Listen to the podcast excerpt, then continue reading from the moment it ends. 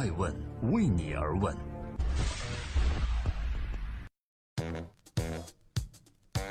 大家好，我是爱成爱问人物创始人，欢迎各位关注二零一七爱问人物顶级峰会及爱问人物预见未来电视论坛，聚焦十大行业的未来，史上最有趣的财经辩论大赛。二零一七年十二月二十日，我们在北京，欢迎您通过爱问的官网和官微报名参加，我们不见不散。二零一七年的十一月二十五日，周六，我是爱成。欢迎聆听守候每周六上线的《爱问每日人物之小红裙女神》系列。今天共同关注女巴菲特赵薇如何跌落神坛，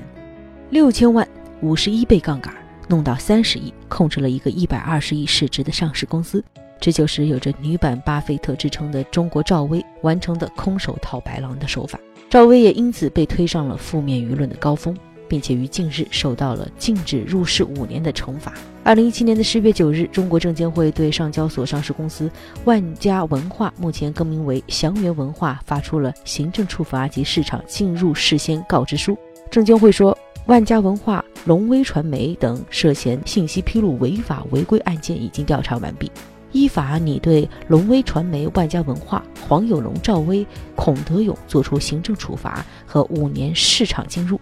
看到这样的消息，艾薇人物想说：如果人生是一笔投资的话，那赵薇无疑是一个大胆成功的风险投资家。但投资成功的背后，面临的同样是巨大风险。赵薇的人生也因此数次起落，从幼师到家喻户晓的演员，再到军旗装的女主角；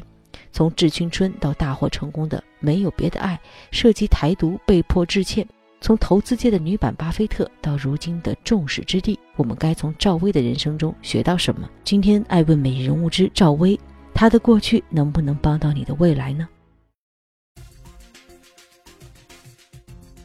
正在播出，每天晚上九点半准时在各大新闻客户端和爱问人物的官微官网上线的爱问每日人物，今天共同关注赵薇小燕子，为何《还珠格格》的小燕子？竟然成了一名投资人，为何他的人生无处不投资呢？赵薇的高中就读于安徽芜湖师范学校的幼师专业，因为作为群众演员出演了电影《画魂》的经历，使得赵薇冒着风险做出决定，放弃毕业分配的铁饭碗做老师，转而去考了看似遥不可及的北京电影学院。事实也证明，赵薇人生的第一次风险投资做对了。一九九八年，赵薇出演了《还珠格格》女主角小燕子，凭借出众的外形和良好的演技，很好的诠释了角色古灵精怪、直来直去又侠肝义胆的形象，几乎走进了全国上下观众的内心，也为她的影视之路铺下了坚实基础。但好景不长，许是因为红极一时而产生了松懈心理。很快，赵薇的人生就迎来了第一次低谷。二零零一年，赵薇在时装杂志拍摄的一组照片中，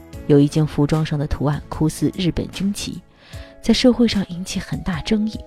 可以说，那几年赵薇一直深陷在负面舆论的漩涡中不能自拔。在一段时间的沉寂后，赵薇对自己的人生进行了第二次风险投资。二零零六年，她对外宣布考上了北京电影学院导演系的硕士研究生，这为了她后来转行导演、获得《致青春》等影片的成功做好了前提。这里是正在播出的第六百六十二期《爱问每日人物之赵薇》，我是爱成，记录时代人物，探索创新创富。赵薇为何几落几起？为何总是深陷舆论漩涡？难道出来混总是要还的吗？赵薇由家喻户晓的小燕子到军旗装的女主角，在凭借实力和作品重新赢得人心，又因为敏感的政治话题被推到风口浪尖。赵薇本应一帆风顺的影视之路，经历了几次大起大落，而与此具有惊人一致的，正是这几天处于热门的话题，那就是赵薇的投资之路。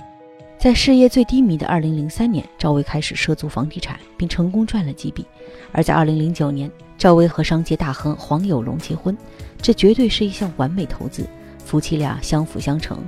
赵薇凭借丈夫的商业人脉，在投资界越走越顺，而黄有龙的事业也借助赵薇的明星效益受益匪浅。后来，因为与马云等大佬合作，赵薇的投资事业更上一层楼。在2016年12月，赵薇入股阿里影业。净赚十多亿，而在赵薇研究生的毕业作品《致我们终将逝去的青春》，赵薇更是用六千万换来了六亿票房，从此一战成名，成功化身女版巴菲特。然而，赵薇在投资路上却很快就跌了一个大跟头，那就是最近深陷舆论漩涡的龙威事件。二零一六年的十二月底，龙威传媒与上市公司万家文化第一大股东万家集团宣布，双方签订股权转让协议，前者将以三十点六亿元的总价收购上市公司一点八亿亿股，占总股本的百分之二十九点一三。赵薇的名人效应必然会带来更多的关注目光。在交易所的追问下，龙威传媒回复披露说，用以收购的三十点六亿元的现金中，股东赵薇自有资金仅为六千万，其余三十亿则一半来自借款，一半来自股权质押。五十一倍的收购杠杆让市场惊愕不已。随后，赵薇又做出了一系列让人瞠目结舌的举动，他打算用借来的三十亿收购万家文化百分之三十的股权，成为万家文化实际控制人。然后呢，再换一个身份，用五亿元收购另外的百分之五的股权，只做一个普通投资者。他的计划是，他作为实际控制人，可以一股不买，并且拿回首付款，也不付违约金，从而全身而退，空手套白狼。与此相对应的是，从赵薇宣布入主万家文化之后，到二零一七年的七月十八日，万家文化的股价从最高点的二十五元跌至了最低点的八块八，股价跌幅高达百分之六十四点八。而随着收购的缩水和泡汤，万家文化的股价几近腰斩，而且面临停牌危险。无数的股民散户充当了接盘侠。这起事件引起了资本市场和财经媒体高度关注。龙威传媒资金的准备不足，误导市场和投资者；信息披露存在重大遗漏以及误导性陈述等行为，严重影响了市场秩序，损害了中小投资者的信心，影响了市场的公平、公正和公开。而赵薇作为这件事情主要的当事人，除了受到五年市场进入的处分之外，又一次被舆论口诛笔伐，遭到众多投资者的谩骂。艾文人物不禁要问：赵薇的未来投资之路能否像她的影视之路一样，在低谷中慢慢回升？这还要看她后续做法和相关部门的进一步处理结果了。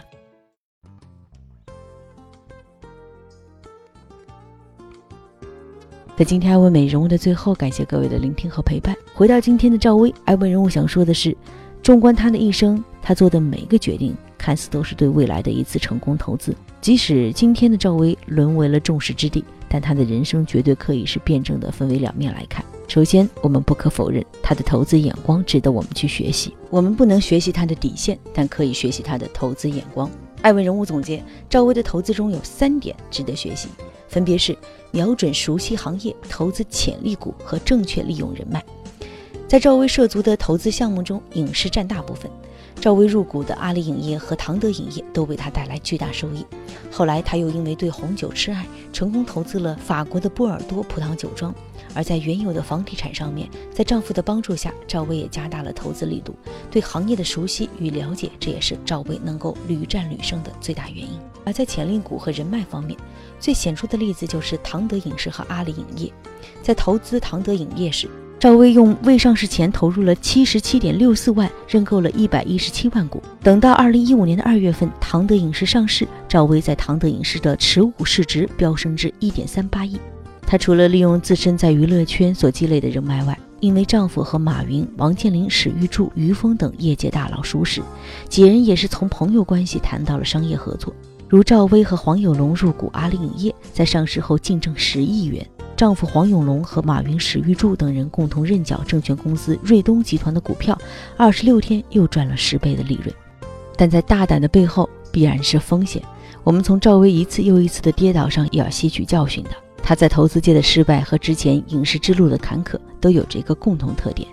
就是太过极致，不顾及大众感受和大众利益。我想，无论是人生的投资还是现实的投资，我们都需要爱惜羽毛，不能因为一时的成就而迷失心智，要有正确控制自己的欲望，兼顾自身利益和大众利益，才能在人生和现实的道路上踏踏实实走好每一步。我是爱成爱问人物的创始人，爱问为你而问，让内容有态度，让数据有伦理，让技术有温度。以上就是今天的爱问每日人物了。所谓远见者赢，明事者兴。所以希望在二零一七年十二月二十日爱问顶级人物峰会及遇见未来的电视论坛中见到各位。愿我们遇见彼此，遇见未来。爱问是我们看商业世界最真实的眼睛，记录时代人物，传播创新精神，探索创富法则。